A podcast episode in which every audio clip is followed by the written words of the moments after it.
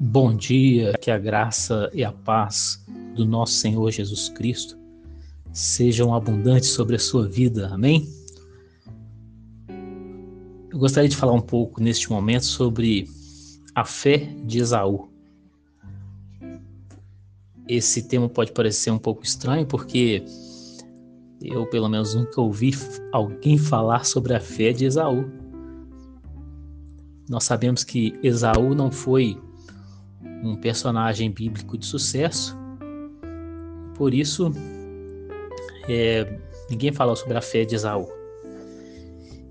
E os personagens bíblicos, eles nem sempre são bons exemplos para nós, não é mesmo?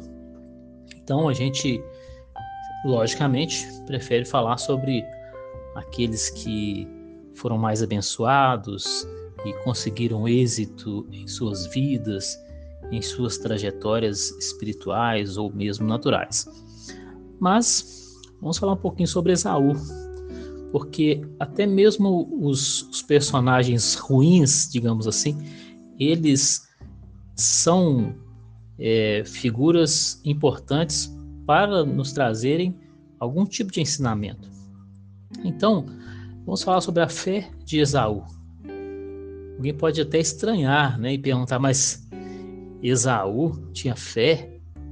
Sim, claro que ele tinha fé. Esaú era um crente, vamos dizer assim. Ele, ele não era ateu e nem incrédulo. Ele era uma pessoa que tinha fé. Como é que eu posso afirmar isso? Pelo que nós lemos na Bíblia. Quando lemos a, a história de Jacó e Esaú ali no livro de Gênesis, nós observamos a fé pelas ações de Esaú. Ele, ele cria em Deus. Ele não era um idólatra. Então tem esse, esse detalhe. Alguém pode dizer assim: ah, ele tinha fé, mas era uma fé nos ídolos. Não, ele tinha fé no verdadeiro Deus, mesmo Deus de Abraão, mesmo Deus de Isaac, mesmo Deus de Jacó. Esaú cria no verdadeiro Deus. Olha que coisa maravilhosa, né? Bom, o que mais? A gente percebe a fé de Esaú ali na, naquele relato quando quando Isaac se prontificou a abençoar Esaú, a gente vê que Esaú teve uma, uma atitude incrédula.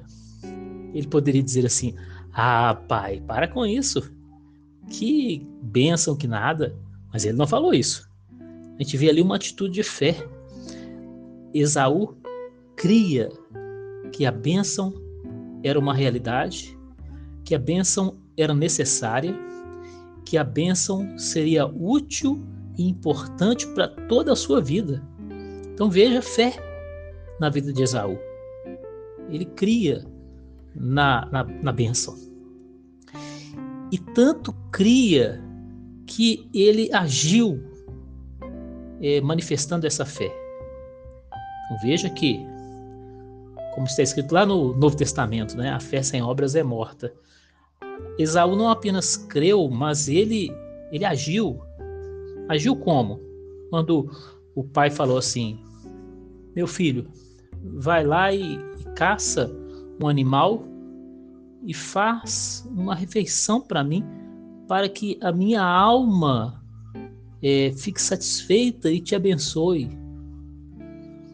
Isaac não queria apenas falar boas palavras, ele queria falar com, com a alma, com o sentimento, depois de ter ficado satisfeito com uma refeição feita pelas mãos do filho Esaú. Então, Esaú demonstrou fé quando ele obedeceu. Olha aí, obediência. Ele obedeceu o pai. E ele demonstrou fé quando se prontificou a fazer um trabalho difícil, que era caçar um animal. E ele foi, entrou em ação, então, isso é, é resultado da fé. Né? Ele, ele cria e ele, ele se esforçou para alcançar a bênção. Esforçou como? Indo caçar e preparar o animal, indo fazer uma tarefa difícil, que era a caça. Se esforçou, e nesse esforço ele comprovou que ele tinha fé. Ele acreditava na bênção. Então, veja aí a fé de Esaú. Mais adiante, é, você deve conhecer a história que está lá em Gênesis. Jacó, ele se antecipou e foi na frente de Esaú e recebeu a bênção de Isaac. Um pouco mais tarde, Esaú chega com o animal caçado, prepara ali uma saborosa refeição e traz o prato para Isaac, seu pai. Naquele momento, quando Esaú descobre que foi enganado pelo irmão e que a sua bênção foi roubada, mais uma vez Esaú demonstra fé. Por quê? Porque ele implora por uma bênção. Ele diz: Meu pai, você só tem uma bênção, meu pai. Me abençoa também, meu pai. E ali foi um momento de, de, de aflição de Esaú, em que ele, ele demonstrou ainda mais o seu interesse pela bênção, e isso evidencia a sua fé. E naquele momento sua demonstração foi tão forte que a Bíblia diz que ele, ele chorou em alta voz. Chorou porque ele queria a bênção. Então, em todas essas coisas, nós observamos o que? A fé de Esaú. Esaú cria em Deus, cria na bênção. Ele falou e agiu demonstrando fé. Mas então vem aquela pergunta inevitável, né? Se Esaú tinha essa fé, por que é que ele fracassou? Por quê? E a resposta é: Esaú fracassou porque foi infiel. Ele foi leviano. Ele foi inconstante. Então, é, tudo isso serve como lição para nós. A fé, ela é fundamental, ela é importantíssima, mas ela não é tudo. Ela não é tudo. Ninguém pode dizer, dizer assim: a minha vida espiritual está resolvida porque eu tenho fé. Ah, você tem fé? Excelente. Mas isso não é tudo. Isso é apenas o começo, um começo importante e maravilhoso para a sua caminhada com Deus. Mas a fé não é, não é tudo, ela não é o fim. Como disse Tiago, né? É, Tiago é uma figura importante nesse assunto de fé. Então ele, ele diz lá no capítulo 2 da sua carta: Tu crês que há um só Deus? Fazes bem. Também os demônios creem e estremecem o diabo também crê e estremece. Então veja que fé é importante, mas o diabo também tem fé, os demônios também têm fé e nem por isso serão salvos. Então, Esaú, ele ele teve fé, mas ele não teve fidelidade ao Senhor. Então, que lição para nós. Que lição para nós. Que bom que nós temos fé, mas nós precisamos também ser fiéis ao Senhor. E com, como que podemos dizer que Esaú não foi fiel? Lá em, no livro de Hebreus, no capítulo 12, fala sobre Esaú também. E diz assim: olha, nem, ninguém seja fornicário e profano como Esaú, que por um manjar, vendeu o seu direito de primogenitura. E vós sabeis que, mesmo depois, ainda querendo herdar a bênção, foi rejeitado, porque não achou lugar de arrependimento, ainda que com lágrimas o buscou. Então, esse texto de Hebreus 12 nos revela um pouco mais sobre Esaú. Ali está escrito que Esaú era fornicário. Fornicário, uma outra versão diz devasso, que significam essas palavras? Alguém que tem uma vida sexual irregular. A fornicação é o que? É o, é o sexo ilícito, o sexo entre solteiros. Então, lá o livro de Gênesis não, não entra em detalhes sobre isso, mas o autor da carta aos Hebreus tinha algum conhecimento além e ele diz que Esaú era fornicário, era um devasso. Então, tudo isso serve como alerta para nós, porque é, alguém pode ter fé, alguém pode crer no verdadeiro Deus e ainda assim se perder, por quê? Porque entregou a sua vida à devassidão, entregou a sua vida ao pecado.